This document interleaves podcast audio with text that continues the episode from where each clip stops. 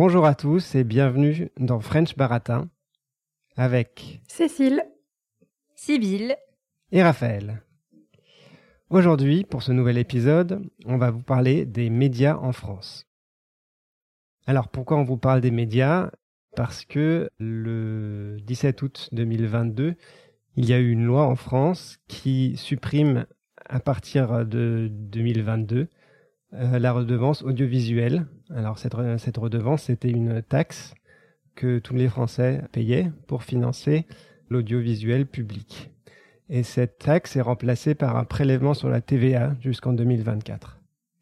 Et donc cette mesure a beaucoup inquiété les médias et les journalistes de l'audiovisuel public parce qu'ils craignent qu'ils ne puissent plus avoir la liberté et l'indépendance éditoriale qu'ils avaient et que leurs moyens financiers soient menacés, en particulier vis-à-vis de l'État, parce que leur financement viendrait de subventions décidées par l'État et de la publicité, et donc que l'État aurait plus de contrôle finalement du contenu en fait de, ce qu'ils peuvent dire ou non dans leurs euh, médias. Et donc on a eu envie de vous parler des médias en France. Alors rapidement, juste une présentation de, ce qu'on a comme médias en France. Euh, on a côté audiovisuel, on a des chaînes de télé et de radio publique.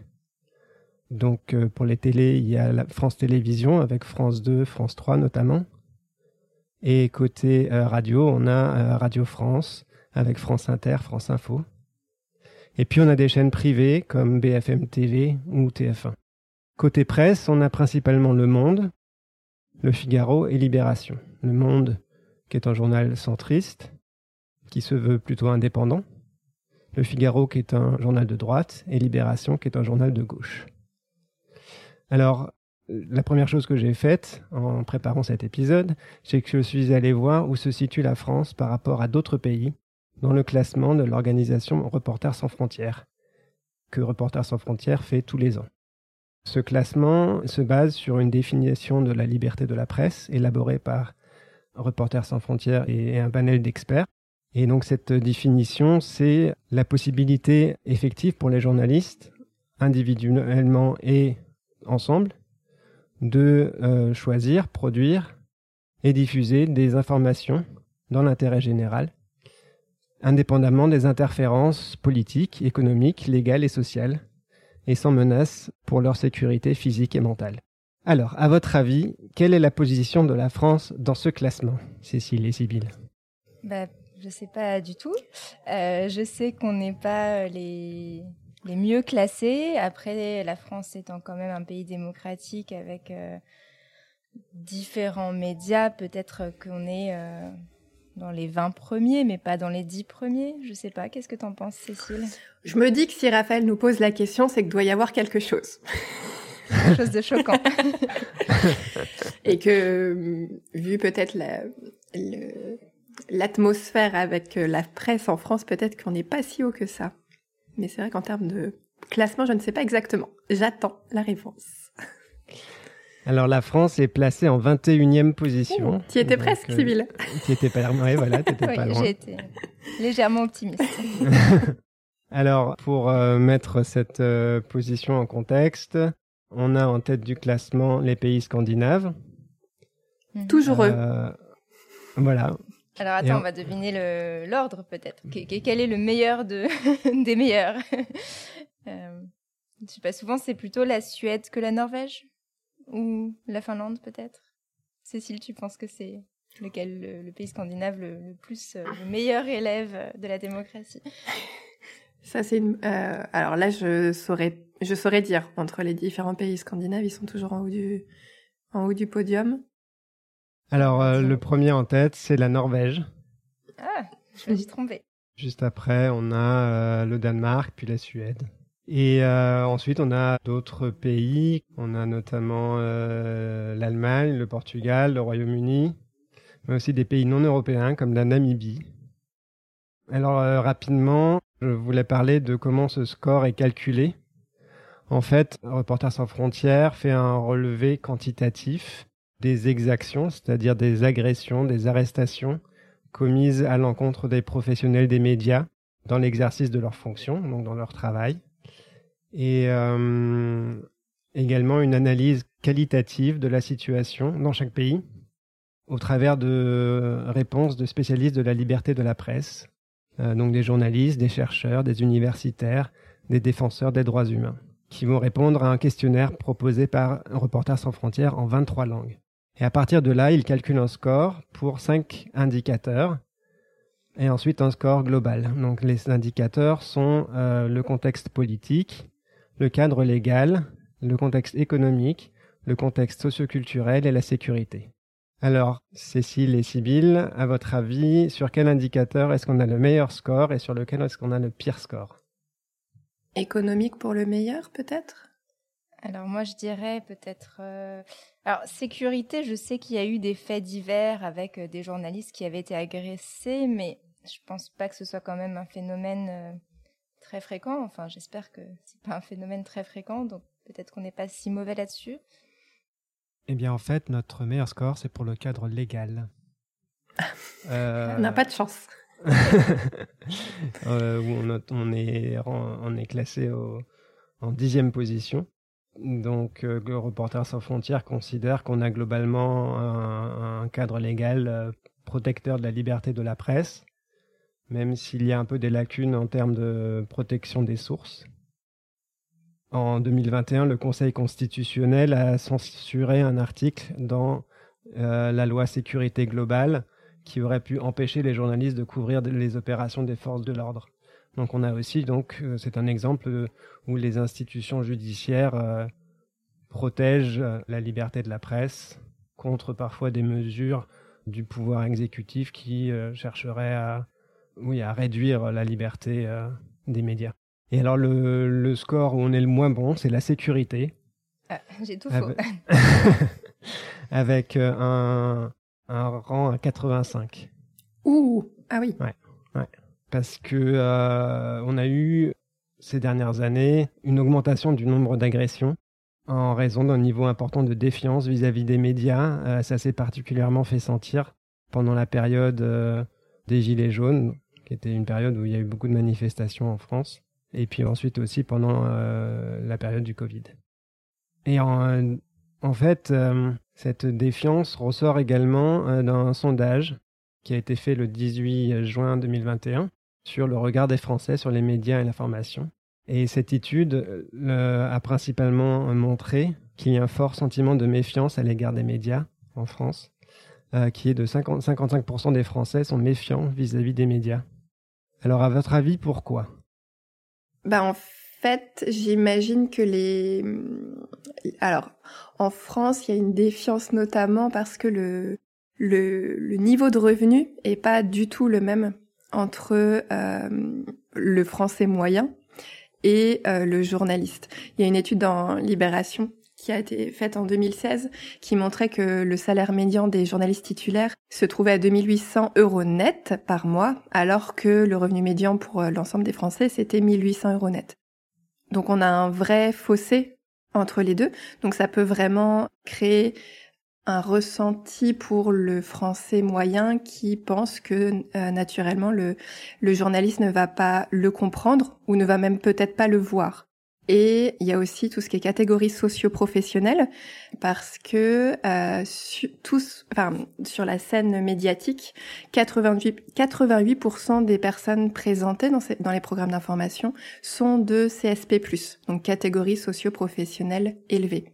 Et forcément, euh, ça peut, on peut avoir ce sentiment, encore une fois, que une seule partie de la population est présente sur la scène médiatique et donc de ne pas se sentir, enfin de se sentir invisible sur la scène médiatique. Et, euh, et d'ailleurs c'est intéressant parce que j'ai vu que euh, ça c'était donc quelque chose de très français, alors qu'aux États-Unis par exemple, euh, la défiance était plutôt liée au bord politique. Plus on est de droite, moins on a confiance dans les médias. Et nous, c'est très lié aux revenus, au niveau, au niveau d'éducation et à la catégorie socio-professionnelle. Donc euh, ça est... Enfin, j'ai trouvé ça intéressant de voir que c'était ouais, pas toujours les mêmes facteurs de, de méfiance. Oui, ouais. c'est très intéressant, effectivement. Et euh, alors, je pense qu'il y a aussi une défiance qui peut être liée euh, à l'impression ou à la réalité euh, que euh, les médias d'information français sont euh, contrôler, alors contrôler c'est un mot un petit peu fort, mais c'est certainement ça qu'on peut avoir dans son esprit, euh, donc que les médias français sont contrôlés par euh, certains groupes ou certains par des personnes qui représentent certains intérêts et, pas l'intérêt de tout le monde.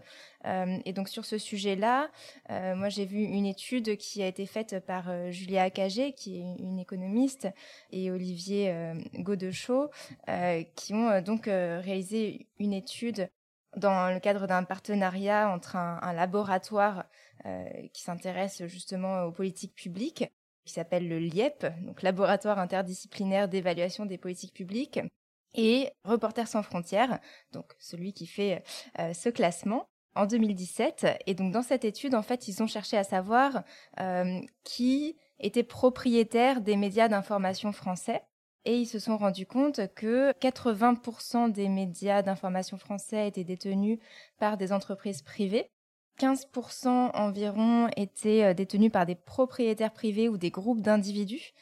Euh, donc, par exemple, euh, le Canard enchaîné, Mediapart, qui sont assez connus, ils sont dans ce cas-là, et une toute petite proportion, donc certainement un petit peu moins que 5%, qui est détenue par des institutions publiques ou religieuses.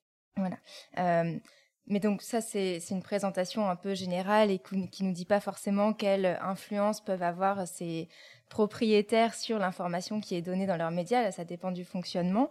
Euh, mais ce qu'ils ont remarqué comme évolution, c'est que, euh, en fait, il y a de plus en plus d'actionnaires dans les entreprises privées, enfin, qui détiennent les entreprises privées, qui détiennent des médias, qui sont issus d'autres secteurs que euh, d'entreprises de presse indépendantes. C'est-à-dire que c'est pas forcément des gens qui connaissent bien le monde de l'information ou et puis qui auraient à cœur de garder une information indépendante. ça peut être des, donc des actionnaires qui sont dans des domaines complètement différents, et notamment dans le monde financier, dans le monde de l'assurance en fait. Hein. Donc euh, Julia Cagé euh, s'est rendu compte qu'il y avait une surreprésentation, c'est plus que, euh, que la moyenne, une surreprésentation des actionnaires qui tirent l'essentiel de leurs revenus d'activités financières et d'assurance dans la presse écrite et en ligne. voilà, donc c'est plus le cas pour cette presse-là, hein, c'est 51% contre 38% dans l'audiovisuel. Et ils sont aussi trois fois plus présents que euh, les actionnaires issus du secteur de l'information et de la communication.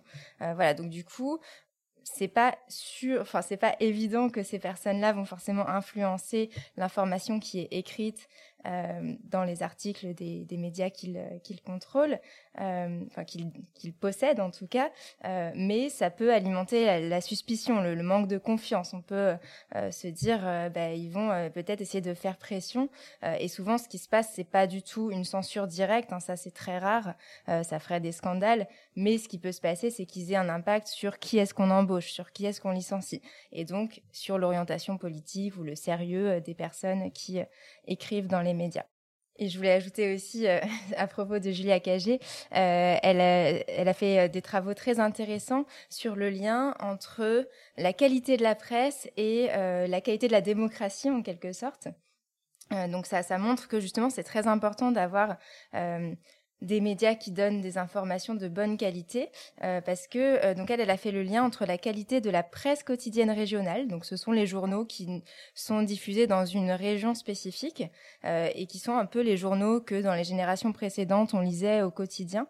Euh, et, donc elle a fait un lien entre la qualité de cette presse et la participation aux élections. Et c'est super intéressant parce qu'elle a réussi à montrer euh, que plus la presse quotidienne régionale était de bonne qualité, moins il y avait d'abstention. Donc plus les gens participaient aux élections. Et donc ça, c'est certainement parce que dans un bon journal régional, eh bien, on explique bien les débats, on explique quels sont les enjeux, et donc ça donne envie de participer à la vie politique de son pays. Mmh, c'est intéressant. Du coup, on pourrait peut-être parler de notre consommation des médias. Euh, vous, euh, quelles sont vos sources d'information euh, Alors moi, je consomme très peu d'actualités. Je vais vraiment faire un distinguo entre les actualités, on va dire, et les sujets de société. Euh, alors, je regarde pas du tout les informations à la télé, soit parce que je trouve que c'est pas forcément qualitatif, notamment tout ce qui est information en continu, où on a l'impression de meubler, tout simplement, ou quand il y a des débats où tout le monde s'attaque à coups de petites phrases, où ça ne s'écoute pas, où on est juste pour ou contre, mais on n'essaye pas de trouver des solutions. Euh, ça, je trouve ça assez violent d'ailleurs euh, de regarder ce, ce genre d'informations. je fais quand même une petite exception pour C'est dans l'air, que j'ai découvert quand j'avais 18 ans et euh, que j'adore parce que justement, il y a pas mal de points de vue différents, les gens s'écoutent et les reportages qui ponctuent le débat sont euh, assez différents de ce qu'on peut trouver dans les autres chaînes d'information. Donc euh, ça, c'est vraiment chouette. Et aussi, une des raisons pour lesquelles je ne regarde pas les informations à la télé, c'est que je trouve ça très anxiogène, notamment par le ton utilisé, les, les, images, les images partagées dès que je dès que je suis en famille et que je peut-être je vais regarder les informations tout de suite, il se passe quelque chose de terrible et, je sens que naturellement je euh, tout ce qui est santé mentale ne suit pas forcément. Donc euh, j'essaie de m'en protéger même si c'est pas forcément une bonne chose en soi. Euh, après, je ne lis pas non plus les journaux nationaux. Je crois que j'ai toujours eu cette idée un peu de d'image élitiste euh, des grands titres de la presse française et j'ai naturellement un peu peur que ça soit trop ardu. Donc souvent je lis des articles quand on me les partage, mais je ne vais pas les chercher spontanément. Et euh, mais par contre, heureusement que j'ai des proches qui m'envoient des messages quand il y a des choses importantes qui se passent dans notre monde, parce que je pourrais être tout à fait euh, un peu recluse, ce qui n'est pas une bonne chose. Euh, par contre, un des justement, t'en parlais, euh, Sibylle.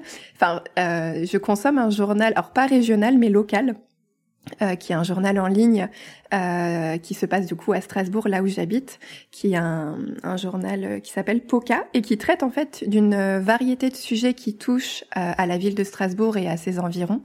Et en fait, euh, c'est intéressant parce que ça m'a vraiment permis de mieux comprendre la ville dans laquelle je venais m'installer, puisque je ne connaissais pas du tout ni la ville ni la région.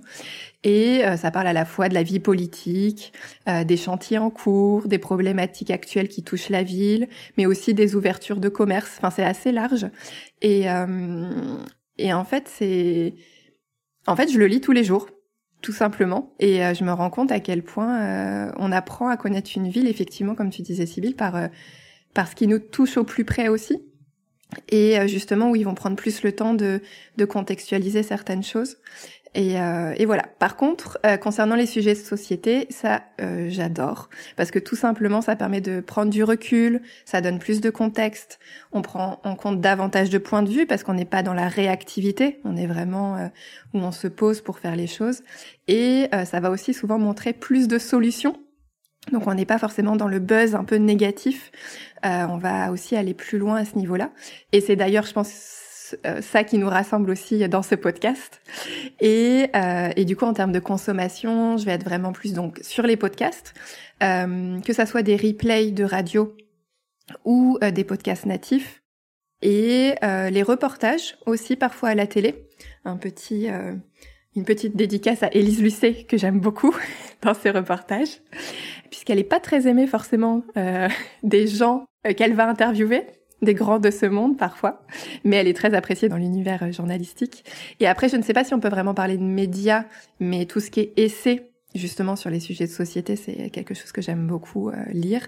Et enfin, alors là, on n'est pas vraiment sur la prise de recul, mais parfois les médias sociaux, quand ils s'intéressent justement aux sujets de société, sont aussi des médias qui vont euh, parfois creuser quelque chose de très très pointu qui va être une niche et qui peut donner aussi des pistes de réflexion derrière qui sont vraiment intéressantes. Euh, donc voilà, ma consommation un petit peu euh, des médias. Je te passe la parole, Sybille. Eh bien, moi aussi, j'aime beaucoup euh, c'est peut-être logique pour quelqu'un qui fait un podcast. J'aime beaucoup euh, me renseigner à travers euh, des podcasts. Donc ça, ça va pas être de l'actualité brûlante, quoique ça peut être en lien avec une actualité brûlante. Euh, mais j'aime beaucoup les podcasts qui proposent des documentaires sur des sujets que parfois on ignore complètement ou même dont on pense qu'ils ne nous intéressent pas jusqu'à ce qu'on écoute un, un podcast passionnant sur le sujet. Donc là, je pense par exemple à trois podcasts qui font des documentaires que j'aime bien écouter. Euh, il y a Les Pieds sur Terre qui est vraiment formidable, mais enfin ils font de tout, euh, donc je vais pas forcément euh, tout écouter, mais euh, voilà quand il y a un sujet qui m'intrigue, j'écoute ça. Euh, il y a aussi Programme B qui est aussi un podcast qui fait des, des, petits reportages sur différents sujets de société et Splash qui est un podcast qui s'intéresse à l'économie. Alors c'est pas forcément un sujet qui me passionnerait euh, naturellement, mais dans Splash, on explique très très bien les enjeux euh, de différents sujets liés à l'économie. Et puis, ils ont commencé aussi un versant euh, politique. Donc maintenant, il y a aussi Splash politique qui là aussi euh, va donner du sens en fait à des questions politiques qui pourraient nous paraître un petit peu déconnectés de la réalité ou qui nous parlent pas trop. Et là, vraiment, ce sont des podcasts qui donnent du sens à l'actualité et à des sujets assez variés. Et sinon, bah, en fait, moi, j'ai une consommation des médias qui est assez variable. Euh, et c'est vrai que c'est intéressant de se rendre compte que on n'est pas toujours euh, rationnel ou euh, régulier, euh, parce que, enfin, moi, je me rends compte que euh, en fonction des moments, des périodes et de l'ambiance, on va dire, euh, générale, je vais plus ou moins m'informer. Euh, C'est-à-dire que moi, je suis quand même euh, très intéressée par euh, tout ce qui est politique, euh, par exemple les élections américaines, ce genre de choses. Donc, il y a des phases comme ça où je vais tout suivre, j'ai tout regardé. Donc, moi, c'est surtout euh, sur Le Monde. et puis, parfois, je complète un petit peu avec d'autres journaux comme Libération ou pour des reportages sur des sujets spécifiques Slate, qui a une version française, même si c'est américain à la base, il me semble. Euh, donc voilà, il va y avoir des périodes où je vais me plonger dans l'actualité, être passionnée, euh, tout lire. Euh, et puis il y a d'autres périodes plutôt de repli. Euh, donc par exemple, bah, avec la guerre en Ukraine, il y a eu un peu les deux. C'est-à-dire qu'au début, j'ai beaucoup regardé parce que euh, j'étais préoccupée, et je voulais savoir ce qui se passait. Et puis ensuite, il y a une phase où je me suis dit, mais c'est vraiment triste et, plombant et, bah, j'ai compris il y a une guerre mais euh, est-ce que j'ai vraiment besoin de suivre le déroulé euh, jour après jour ou est-ce que c'est pas plutôt quelque chose qui va m'affecter sans m'apporter une meilleure compréhension euh, au niveau géopolitique enfin voilà sans, sans m'apporter vraiment quelque chose d'intéressant. Et donc là j'ai arrêté un petit peu de suivre autant que je ne le faisais dans les premiers jours ou les premières semaines euh, en tout cas sur ce sujet-là. Euh, voilà, donc euh, donc c'est très variable et, je sais que c'est pas forcément une attitude rationnelle, mais mais effectivement je consomme plus ou moins les médias en fonction de mes émotions et, des émotions qu'ils risqueraient de m'apporter. Et toi, Raphaël, alors? Alors moi, un petit peu comme toi, en ce qui concerne les sources d'informations au quotidien, je regarde euh, Le Monde, principalement. Enfin, voilà. Et comme toi, euh, ça va dépendre des périodes. Il y aura des moments où un sujet m'intéressera, d'autres moments où j'aurais pas vraiment, je serais vraiment pas d'humeur à, regarder euh, les informations parce que je sais que dans ces moments-là, oui, voilà, ça aura, ça aura un, un poids négatif et que ça ne me fera pas du bien, tout simplement. Souvent, ce que je fais, c'est que je vais, j'ai l'application Le Monde sur mon téléphone. Alors, du coup, j'ouvre euh, rapidement, je regarde un peu les titres. Euh, S'il y a un, article qui me paraît intéressant, je vais le lire. Mais si tout me paraît soit déprimant, soit ne m'intéresse pas, bah, je referme, quoi. Et après, moi, je, je regarde, euh, enfin, j'écoute rarement des podcasts. Ça m'est arrivé sur certains sujets mais seulement pour euh, des périodes courtes. Euh, à un moment donné, il y avait un, podcast sur euh, la musique dans le jeu vidéo, il me semble, comme c'est un sujet, la musique qui m'intéresse beaucoup. Enfin, la musique et, le design sonore. Donc là, j'avais écouté ça un petit peu, mais c'était seulement une, un, un, pendant un temps. Également un podcast qui s'appelle Nota Bene, qui parle de sujets euh, aussi plutôt historiques en, grande partie. Donc euh, ça aussi j'écoutais un petit peu, mais voilà, c'est ponctuel euh, pour les podcasts. Voilà. J'ai aussi regardé les habitudes de consommation des Français et j'ai trouvé deux graphiques qui représentent les résultats d'un sondage effectué en 2019 euh, sur un échantillon représentatif euh, de l'ensemble de la population de 12 ans et plus. Et donc le premier graphique représente quels euh, sont les médias qui permettent le mieux de suivre l'actualité selon les Français. Et donc en tout premier, on a la télévision avec 48%, suivi d'Internet avec 19%, la radio avec 12%, la presse écrite avec 11%, les médias sociaux avec 6%, et les livres avec 2%, les 2% restants euh, étant euh, des gens qui n'avaient pas d'opinion sur le sujet. Je trouve ça très intéressant parce que ça montre quand même que euh, on a très peur un petit peu dans le discours collectif que les réseaux sociaux, les médias sociaux, qui sont peut-être plus une source de désinformation que les médias traditionnels, soient ce qu'il y a de plus suivi comme source d'information. Et là, d'après ce que tu dis, c'est pas le cas. 6%, c'est pas tant que ça. Ouais, exactement. Et ce qui est intéressant aussi, c'est qu'il y avait euh, que l'autre question, c'était euh, quel média permet le mieux de comprendre l'actualité, donc pas de la suivre, mais de la comprendre. Et là, les réponses étaient un petit peu différentes.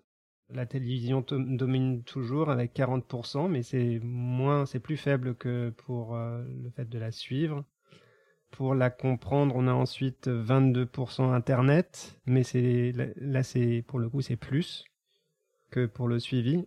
ensuite, on a la radio avec 9, donc c'est moins que pour le suivi. Ensuite, on a 18 pour la presse écrite, donc c'est plus que pour le suivi. Et pour les réseaux sociaux, euh, on est à 4 au lieu de 6.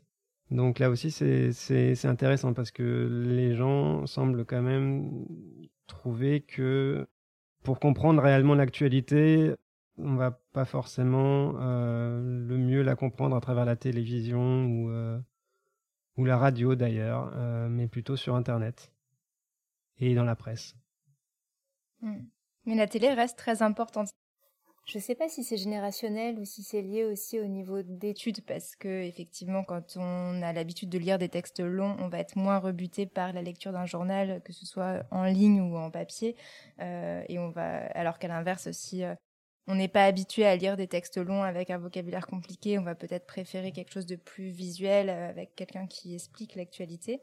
Mais en tout cas, euh, oui, euh, enfin, ça, montre aussi qu'on n'est pas représentatif parce qu'aucun de nous trois ne regarde les informations à la télé. Et pourtant, une majorité des Français le font. Donc, après, ça serait intéressant de, savoir, enfin, en même temps, parce que le, la télé, il y a quand même un, gros avantage, c'est le mhm. côté image et le fait qu'on est, enfin, en même temps, la radio, on a aussi les différentes voix. Mais je pense que le média de l'image est vraiment euh, très important et va permettre, notamment maintenant, on fait quand même des animations visuelles assez intéressantes et qui peuvent permettre à tout à chacun de, de mieux comprendre les informations euh, quand on voit, enfin c'est des trucs bêtes, mais quand on voit la, la terre qui tourne pour dire qu'on va faire ce reportage à cet endroit-là, quand on, on ils font des graphiques euh, assez simples euh, qui viennent entrecouper le reportage, ça peut c'est aussi de l'éducation et de la contextualisation que parfois c'est pas aussi facile de retrouver dans d'autres médias. Mais après, je me demande parce que finalement sur euh, YouTube par exemple, là on est sur Internet et on a aussi ce même ce même support donc euh, ça serait intéressant de voir justement, euh, euh, parce que Internet est bien plus bas que la télé, de voir si YouTube est, peut-être plus compréhensible que la télé aussi en termes de en termes de, de compréhension. Mais ouais, c'est assez intéressant. Il y a beaucoup de chaînes informatives et de vulgarisation qui expliquent beaucoup de choses sur YouTube. Donc, à votre avis, euh, qu'est-ce qu'on pourrait faire pour améliorer le rapport entre les Français et leurs médias euh, et aussi la, la, la qualité peut-être des médias? Bah, alors, je ne sais pas si c'est une solution parce que j'ai, il manque peut-être la, la, suite, mais euh, peut-être que si les médias n'étaient pas aussi tributaires, n'étaient pas aussi liés aux pubs, peut-être que euh, on aurait plus de d'articles de qualité dans le sens où, comme les revenus des médias sont liés aux pubs, alors je parle là des médias en ligne, euh, il y a vraiment cette question d'instantanéité. Enfin, je parle des médias en ligne, mais en fait aussi à la télévision. Et donc, euh, plus on écrit vite un article, plus on va recevoir peut-être une notification, plus on va cliquer sur cet article, et plus tous les autres articles qui suivront, bah, on n'aura plus d'intérêt à cliquer dessus, puisqu'on aura déjà eu une information. Et, euh, et c'est cette instantanéité de euh, l'information qui va potentiellement poser des problèmes de qualité et donc va, euh, va vraiment entraîner le, le cercle vicieux où, euh, bah, on écrit vite, c'est moins qualitatif. Le consommateur d'informations est, a une défiance vis-à-vis de, ces journalistes et on continue. Et euh, par contre, euh, le problème aussi qui se pose derrière, c'est que euh, qui est prêt aujourd'hui, d'ailleurs ça serait intéressant de trouver les chiffres, qui est prêt pour payer aujourd'hui pour avoir une information de, de qualité. Donc voilà, j'ai la pub peut être une, enfin la suppression de la pub parfois peut être une, une solution. Mais euh, mais par contre derrière euh, qu'est-ce que qu'est-ce qu'on est prêt à faire pour sauver notre euh, notre qualité de la mmh. presse? C'est intéressant ce que tu disais là par rapport à l'instantanéité de l'information. Il y avait quelque chose qui que je constate régulièrement avec le monde qui est voilà comme je disais tout à l'heure ma principale source d'information, c'est que depuis quelques années, euh, quand il y a des, gros événements, ils font un live et où, ils suivent en direct effectivement euh, cette, euh, le, le, déroulement de cette, cette, actualité, finalement un petit peu comme à la télévision sur les chaînes d'information. Alors là, la différence, c'est que les gens peuvent poser leurs questions, donc d'une certaine manière obtenir des réponses et des explications en direct, mais en même temps, il y a cette cette instantanéité, une espèce de répétition euh, permanente aussi de, de, certaines informations. Donc euh, suivre le live, euh, enfin à mon sens, n'a que, que peu d'intérêt. Je préfère quand je vois un live comme ça, aller voir les articles en rapport avec cette actualité, les, des articles plus fouillés, plutôt que de regarder ce live qui, qui, qui, finalement se met du temps met du temps à se dérouler et ou un petit peu comme sur les chaînes d'information on meuble un petit peu cette répétition comme ça, à mon avis, nuit plutôt à la, qualité euh, des médias. Moi, je pense aussi que ce, qui pourrait beaucoup jouer, ce serait euh, plus de terrain en proximité avec les gens. Ça rejoint ce que tu disais tout à l'heure, Sybille, sur la presse quotidienne régionale. J'avais notamment vu un journaliste que je ne connaissais pas, mais il s'appelle Rémi Buisine, qui fait des directs sur Facebook pour euh, la chaîne Brut. Et notamment, il se déplaçait beaucoup au moment de la période de, des Gilets jaunes sur les manifestations et faisait des interviews longues avec des gens euh, ordinaires. Euh, il leur, il leur laissait vraiment la place de, de s'exprimer et de réagir. Et souvent, il disait, on sait ce que vous filmez, mais on ne sait pas ce que vous diffusez, en s'adressant comme ça aux journalistes en général.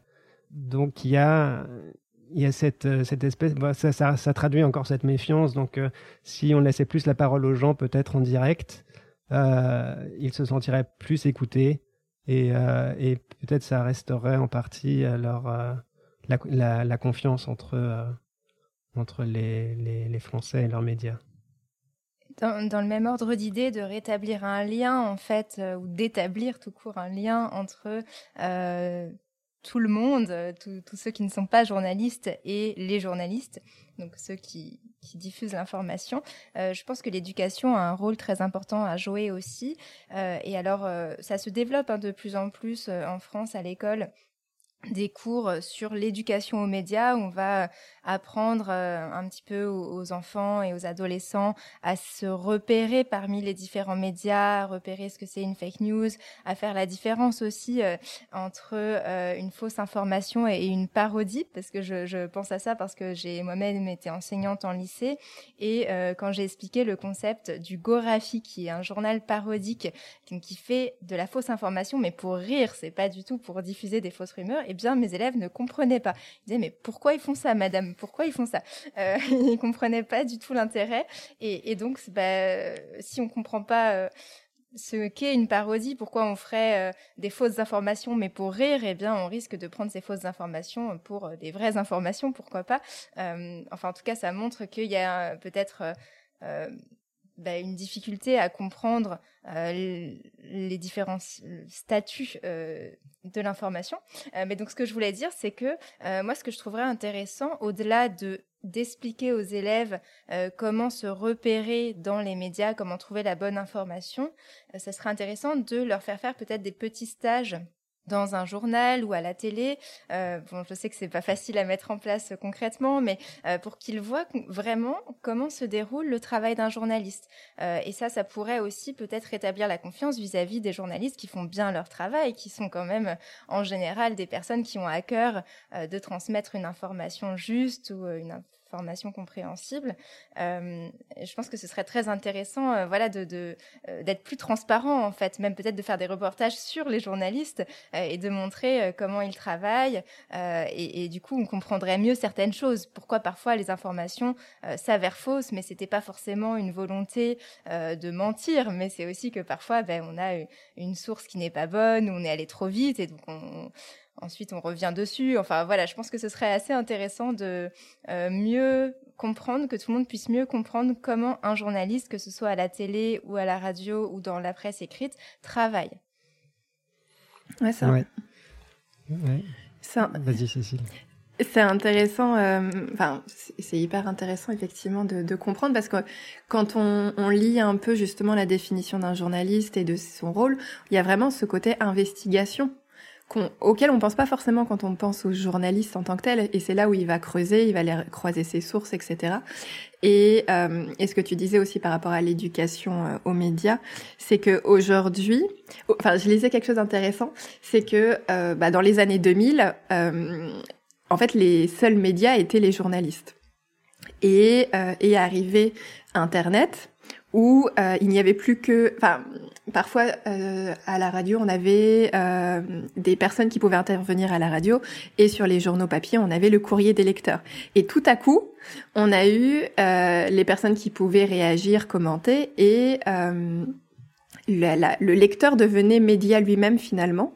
Et je lisais un, un article intéressant qui disait que deux tiers des informations étaient des copier-coller de, de l'information qu'on qu'on pouvait consommer. Et, euh, et donc, ça crée forcément ce phénomène d'infobésité. Et euh, c'est super difficile pour les jeunes, et même pour les moins jeunes d'ailleurs, de s'y retrouver dans toute cette information, où c'est un peu pareil, mais pas toujours, euh, où on a, où on met toutes les sources, enfin on a l'impression que toutes les sources sont au même niveau, mais alors que pas du tout. Et justement de pouvoir euh, bah, se de, pouvoir comprendre qu'est-ce qu'une source fiable, qu'est-ce qu'un copier-coller, qu'est-ce, enfin, qu'est-ce qu'un journaliste, qu'est-ce qu'est-ce qu'une carte de journalisme, etc. C'est, c'est un vrai, enfin, c'est un vrai défi aujourd'hui pour pour s'y retrouver. Mmh, tout à fait. Et les réseaux sociaux ne font qu'alimenter cette course à l'information, avec une perte euh, de qualité ou un risque du moins de perte de qualité. Je pense qu'en conclusion, on peut dire que euh, pour que les Français reprennent confiance dans les médias, euh, il faudrait donc euh, déjà une meilleure éducation euh, aux médias pour que à la fois ils sachent, en particulier chez les enfants, hein, qu'ils apprennent à faire la distinction entre une bonne information et une fausse information, qu'il faut croiser ses sources, etc. Et puis aussi peut-être faire en sorte qu'ils aient une meilleure compréhension du travail des journalistes je pense qu'il est très important en fait aussi qu'il euh, y ait plus de proximité entre les médias et, euh, et, les gens, qu'ils aient euh, avec la possibilité pour pour la population de s'exprimer en sachant que leur parole ne sera pas déformée, tronquée, ou en tout cas pas excessivement, parce que c'est ça aussi qui peut conduire à un sentiment de trahison et enfin, je pense qu'on peut dire que euh, ce qui serait bien, c'est que les médias traditionnels reviennent à leur cœur de métier, qu'ils euh, reviennent donc à un travail euh, plus d'investigation, de profondeur. Mais pour ça, il faudrait qu'ils aient des budgets suffisants. Et donc, on se retrouve du coup de nouveau un peu au début de notre épisode. La question du coup de l'argent. Et comme on dit en français, l'argent c'est le nerf de la guerre. Ouais. Tu m'enlèves les mots de la bouche, j'allais le dire. Désolée. Mais c'est tout à fait ça. Hein. C'est tout Et je pense que ça sera peut-être euh, une phrase euh, qu'on pourra utiliser euh, à la fin de bon nombre d'épisodes. c'est sûr, c'est sûr. Et eh bien pour celui-ci, en tout cas, ce sera le mot de la fin. À bientôt dans French Baratin. À bientôt. À bientôt.